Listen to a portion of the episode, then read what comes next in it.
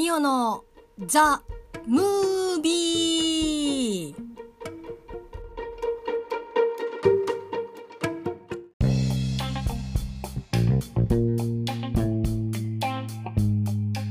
いつもミオのボイスダイアリーをお聞きいただきまして誠にありがとうございます。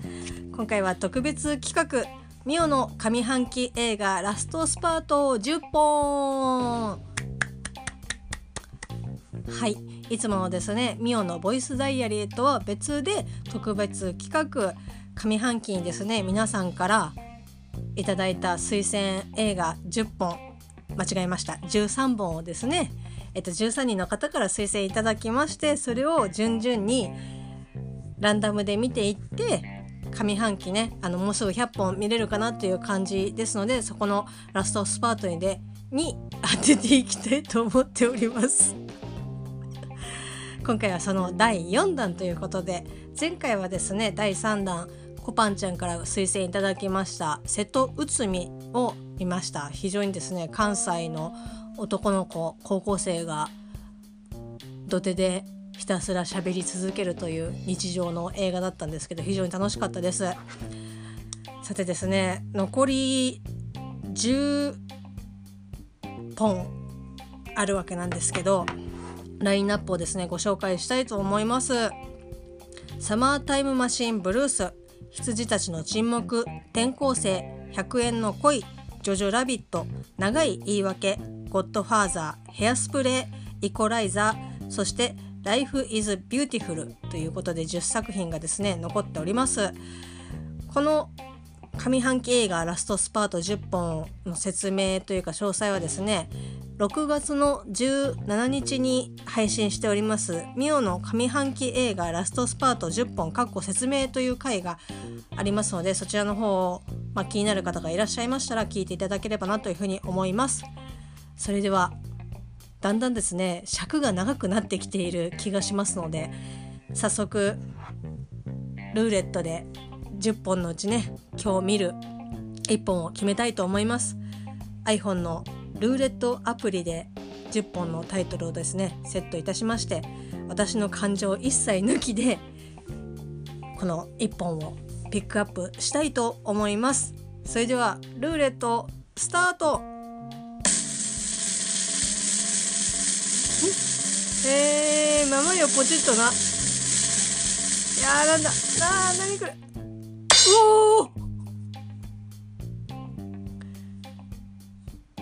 はい。ミオの上半期映画ラストスパート10本。皆さんから推薦いただきました映画第4弾。見ますのはイコライザー。よいよ イコライザーか。おーなるほど。えっとこちらはですねガシャネコさんからえっと推薦いただいてたと思います。ごめんなさい。ちょっとですね。確認をさせてください。まあいつもね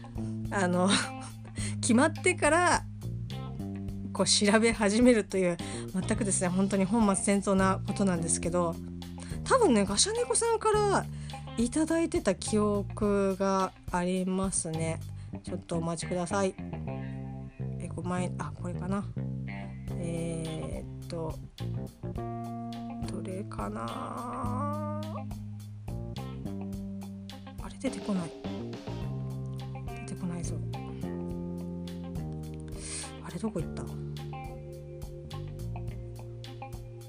いやガシャネコさんからな気がする。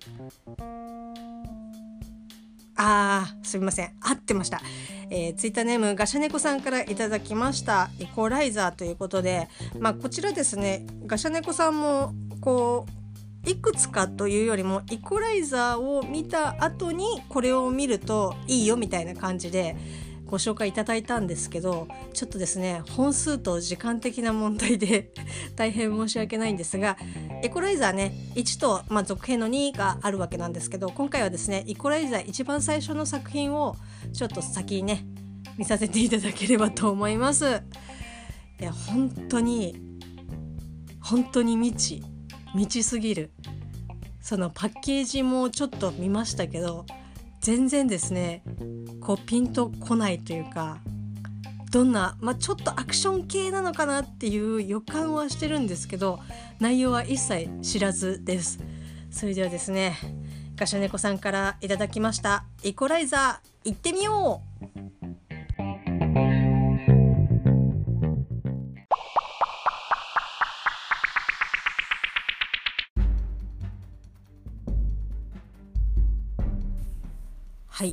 コライザー見終わりました率直な意見というか感想ですけど久しぶりにこう洋画を見たなという感じなぐらいかっこよかったです。えっとですね最近結構邦画がね続いて、まあ、邦画も好きで見たりとかするんですけどやっぱりこの環境とか、まあ、文化とかの違いももちろんありますし、まあ、もちろんねその予算とかそういう大人の事情とかももちろんあるとは思うんですけど邦画でこういったこのイコライザーの世界観の映画ってなかなかないと思うんですよね。で私が見てる邦画とか、まあ、邦画が、まあ、割と全体的にこう思うのが、まあ、結構その人間のこう深いところだったりとかっていうところを描いてる映画を見ることが結構多いんですけどなんでこの派手さはないけど、まあ、この深みがある面白さみたいなあなんかあこういった感じわかるなとかっていうのが邦画では体感できるんですけどまあ今回のこのイコライザーを見てなんか本当に久しぶりに なんか洋画見たっていう感じでしたね。すごく面白かったです。で例に漏れずですねこのイコライザーも私は全然知らなかったわけなんですけど、まあ、こちらですね2014年公開ということでまあ愛も漏れずですねネタバレというかね何も隠さず喋っていきますのでちょっとねネタバレが嫌だよという方がいらっしゃいましたら U ターンしていただいて 是非ですねイコライザー見ていただければと思います。まあ、今回ですねちょっと、えー、UNEXT で見つけたやつはイコライザー2しか配信されてなくて逆に1がないみたいな。えどういうことっていう感じだったんですけど Amazon に至ってはですねちょっと配信されてなくておちょちょちょっとまずいかなって思ってたんですけどビデオマーケットで1と2が配信されておりまして、えー、とそれを見ました、まあ、ちょっと見放題とかではなかったんですけど配信されてますのでぜひぜひあの見れる、えーと、媒体がありますので見ていただきたいなって思いました。でね本当あの今回のこのイコライザーのざっとの内容ですけど、まあ、元ね CIA のロバートが街にこうはびこるというか、まあ、最初はねちょっとしたなんかこう悪に対して制裁を加えていくみたいな感じだったんですけどまあ後々もそうなんですけど、えー、とそれで、まあ、こう大きなねマフィアに対してこう制裁を加えていくみたいな話なんですけどなんかさあの、まあ、CIA の人がみんなそうなのかっていうとちょっとえっ、ー、となかなか違うところもあったりとかするんですけどやっぱその殺しのプロとして生きている人たちってあのやっぱ几帳面ですよね。すごく。もうそこがね本当にいやもうもう当然私なんて真似できないですしなんかその生活スタイルも多分やっていたら年寄りでなんかふわーっていう風になっちゃいそうな気がするんですけどなんかやっぱりその殺しのプロの人たちってその綿密なこう計画とかその自分のシミュレーションとかをきっちりこなして成功していくからこそこうプロとしてその道で歩んでいけるんだなってだからその私みたいにその行き当たりばったりみたいなとか雑多な生活をしている人は多分ねダメなんだなっていうふうにもうねつくづく思いましたね。でこのイコライザーの結構もう一番最初のシーンで主人公ねロバート、えーと、もっとその CIA をまあ言ったら引退じゃないですね。まああのやっぱ抜ける CIA とからこう縁を切って生活するっていうことはすごくまああの難しい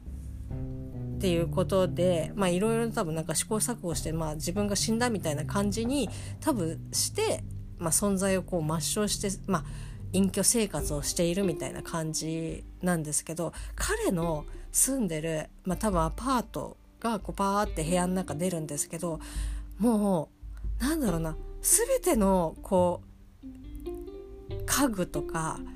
がもうきっちり整頓されてるベッドもまあね、ね、寝れないからベッドあんまり使ってるシーンとかっていうのはないんですけどベッドもきっちりしてるしなんかこう台所のところももう本当にああなんかすごくもう食器が出しっぱなしとか洗ってこう乾かしてるとかじゃなくてもうきっちりもう全てが終わらせた状態のキッチンみたいな感じでです、まあ、すごく綺麗なんですよ。であの本棚とかもきっちりしてるしなんかこうちょっとねあのホテルまでは行かないけどそんなに人の生活してる生活感っていう感じではないんですけどあなんか本当に几帳面だなっていう風に感じる部屋です。でやっぱりそのすごく、まあ、この映画のキャッチコピーもそうなんですけどなんか19秒でけりをつけるみたいな感じの、まあ、キャッチコピーが、まあ、日本だけなのか世界あの公開他のね国とかでもそうなのかちょっと分かんないんですけどすごくですねあのもう分刻みっていうか秒でこう生活をしている。でいつもその彼が生活してお風呂出たらこうピッとあの腕時計をねスポスポあのストップウォッチをこう止めるんですけどもなんかそれぐらいもう時間できっちりなんかこう動いてる感じいやもう全然想像がつかねえみたいな。すごくだからもう生活の部屋生活している部屋もきっちりしてるし彼の行動自体もきっちりしてるしなんかもうなんかイレギュラーなことが起きにくい生活スタイルをもう毎日もう何ヶ月何年とずっと続けてるんだろうなこの人はっていうのでもうそこであやっぱりこういう道の人はすごいんだなっていうふうにもうそこにちょっとねびっくりっていうかあのすげえって思っちゃったんですけど。でまあこれこういう人たちってなんか今までの他の映画で、まあ、ちょっとジャンル違っちゃったりとかするんですけどあのキキアヌ・リーブスがですねやってるあのジョン・ウィックとかもそうですしまあジョンはちょっと途中ちょっと雑多なところがあったりとかするんですけどそのジョン・ウィックの1の時にまあ同じねあの同僚の人から、まあ、その殺しを、まあ、暗殺をされそうになるんですけど、まあ、その人がまあスナイパーでその人のねなんかその銃の手入れっていうか銃をセットする時にもなんかもう一個一個まあ銃ってそういうものなんだろうけどあなんかもう一個一個丁寧に丁寧にやってなんかこうやってる感じなんかこう細かい作業とかももうあここいいやとかじゃなくてもう一個一個のこう工程を抜かさず丁寧にこう踏んでいく感じとかあとまあそのキングスマンとかもそうですけどなんかもう全てがスマートできっちりしてるんですよね。であのこのエコライザーのロバートもそれなんかこう例に漏れずっていう感じだったりとかするんですけどその彼があの、まあ、寝れないからっていうので24時間やってるカフェにま、多分毎日行ってるんでしょうね。でもう本を置く場所でいつもねこうセットされているフォークとナイフはここに置いてスプーンは使うから本の、ね、下の方にきっちり置く。だもうそのね適当に置いてないんですよもう本はここスプーンはここみたいな感じででもう出てくるのも自分が家から持ってきてるティーバッグを、まあ、そこのお店であの飲むんですけど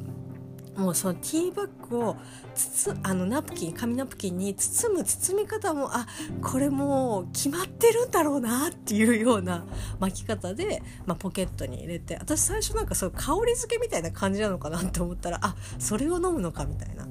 感じでしたけど。だかその他の来てるお客さんそのカフェに来てるお客さんとかと比べるともう全然もうあのスタイルが違う。で、まあ、逆にそれも若干浮いてる感じはあるんですけど、まあ、そんな生活をスタイルしている、えー、っとロバートですけどやっぱねそのホームセンターで働いてる時のなんなんだろうなこう普通の人感。であすげえいいやつだしであのちょっとねあの警備員の試験を受けたいっていう風に言ってるちょっと太めのあの男の子をですね、まあ、警備員の試験を受けるためにまあちょっと体力の訓練とかね面倒を見たりとかその体重も落とさなきゃいけないから彼が食べてるこうランチとかに「え今日何食べてるの?」みたいな感じであの聞いて、まあ、最初は「いやツナだよ」って言ってごまかしてて。でも私ちょっと全然関係ないですけどあのツナって英語なんだっていうのをその時初めて知りました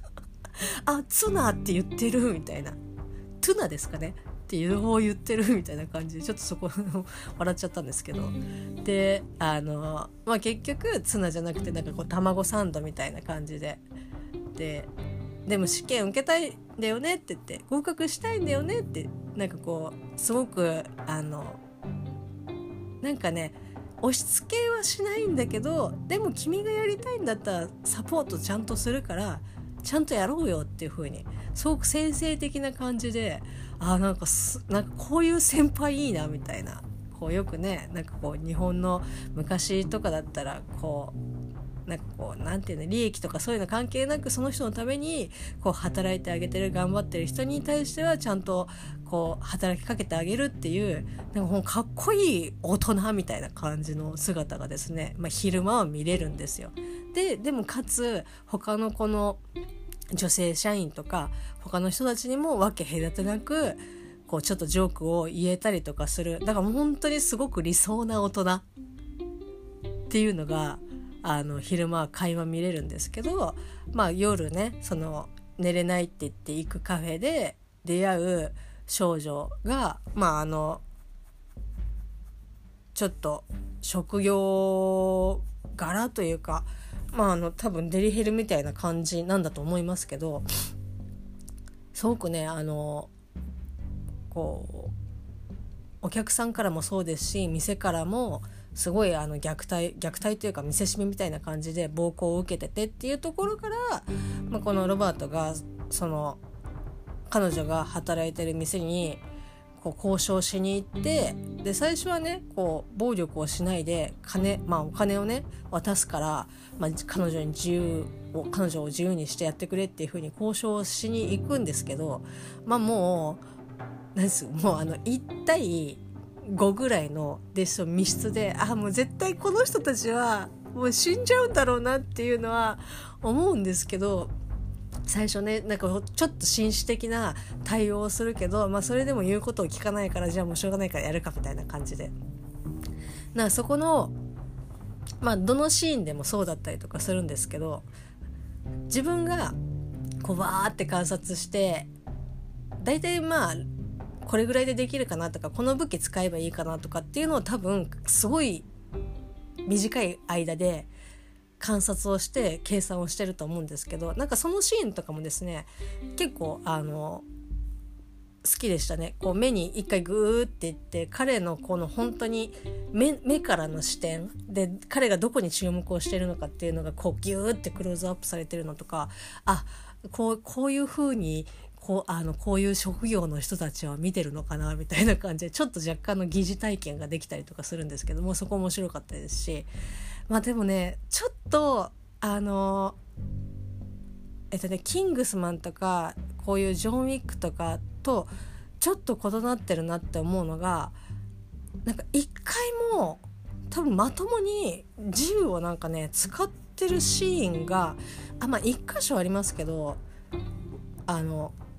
こう裏金というかその金を貯めてるところに、まあ、行って、まあ、悪事をこう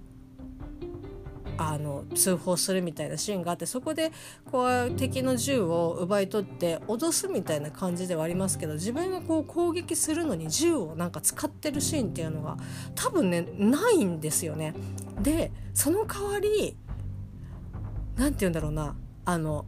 まあ、ジョン・ウィックでもありますけど鉛筆でねあの人3人殺したみたいなあの伝説の逸話がありますけどなんかそれと同じぐらいなんかそこら辺にあるものでこう人をこう殺していくだそのなんかもうなんだ使えるものはそういうなんかこうね普段生活している家具でさえもそういう人たちにとってはあ普通に武器になっちゃうんだみたいな。だ結構ねあの銃でこうバンバンってこう殺していくというよりもなんかこう物理的に刺してさらにこう奥に押し込むとかちょっとね見ててあいい痛そうっていうシーンがすごく多かったです。であの最後のラストのねあのホームセンターなんであの 敵のねチームも、まあ、56人でそのボス中ボスあのボスのを率いてまあ、あのポジション的には中ボスみたいな感じのポジションですけど、まあ、実質ねすごくなんか訓練を受けて強いっていうふうに言ってる男の人と他のそのチームの人と、まあ、56人でロバートが働いてるホームセンターに行ってなおかつそのホームセンターの、まあ、さっき言ったね警備員になりたいっていう男の子たちを人質にとってホームセンターに行くんですけどなんだろうなそのロバートが働いてるっていうのはなんかちょっと調べれば多分わかるはずなのにでそれも本当に後半なのね。だからそのロバートが「いやこいつはただ者じゃない」みたいななんかこうで分かってるくせになぜその彼の働いてる要はもうホームですよ。ホームになぜそこをなんかその最終の戦場にしてしまうんだろうみたいな。いやアホやなって思いながらちょっと 見てたんですけど。まあですからもうロバートからすればですね、まあ、どのぐらい働いてるか分かんないですけどもうなんかもう庭？家？もうなんかだからどこに何があるかとかどうすればいいかとかっていうのがもう分かってるからもう次々とですねあの その敵をこう一人また一人とこう殺していくんですけどその殺し方がやっぱねさっきのあの身近にあるものでこう殺傷していく感じがすごく痛々しくてなおかつあのホームセンターなんて刃物多いじゃん。とかねあの扱い注意してくださいねっていう工具すげえ多いじゃん。だからもうねあすごい痛そうっていうのがもう連発でした。で私が一番あー痛いなっていうふうに思ったのがですねえっ、とあの有刺鉄線ですか？あのなんかここから入んないでねっていう網網のやつあれをこう首吊りにこう使うシーンがあの一番こう痛々しかったです。あなんかく首に刺さって、まあ、それでこう出血してあの死んでしまうんですけど、まあ、そこがねあの痛々しいなって思いましたね。てか多分全部痛々しかったな。多分一番痛々あんまり痛しくなかったのってあのなんか結構ね太めのなんか敵がいるんですけどなんかそれにあのガラスをとねを刺す。でまあその時には結構ロバートも割とちょっといや何箇所かこう刺されちゃったりとかしてああ大丈夫かなっていうシーンなんですけど、まあ、そうガラスで刺すぐらいがなんかもうね麻痺しててなんかあそこはそんなに痛そうじゃないな みたいな。もう完全に今までのそのロバートの殺し方を見てきて割と、うん、なんか優しい方かな みたいな。あの感じというかね若干その感覚が麻痺してますけど。だそれぐらいであとはですね結構痛々しかったですね。インパクトで頭を打ち抜くとか普段あの会社でインパクトあもあって使ってたりとかするのであなんかちょちょっとあの身近にあるものすぎて嫌だなみたいな。で最後ボスねもう多分あれ釘打ちかなんかのかビス打ちかな？であの殺してあの撃って殺していくんですけどまあだからそこが唯一なんだろうこう銃っぽくこう撃っていく感じ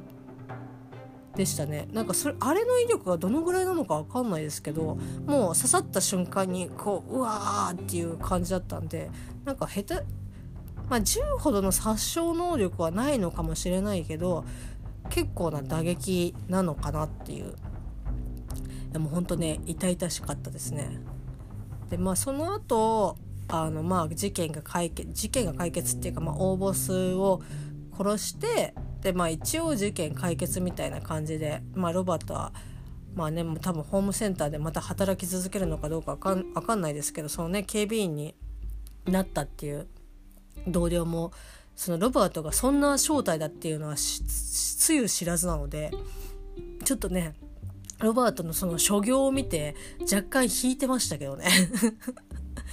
まあ他の人もそうですけど。でまあ一応そ,、まあ、その後どうなったか分かんないですけどまあちょっと昼前になって、まあ、ロバートも普通に生活をしててっていう感じなんですけど、まあ、一番最初にロバートがそのマフィアに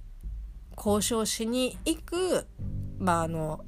一番最初の発端になる、まあ、女の子が、まあ、あのお礼をね永遠にロバートに会いに来るんですけど一番最初に会った時のその彼女っていうのがやっぱその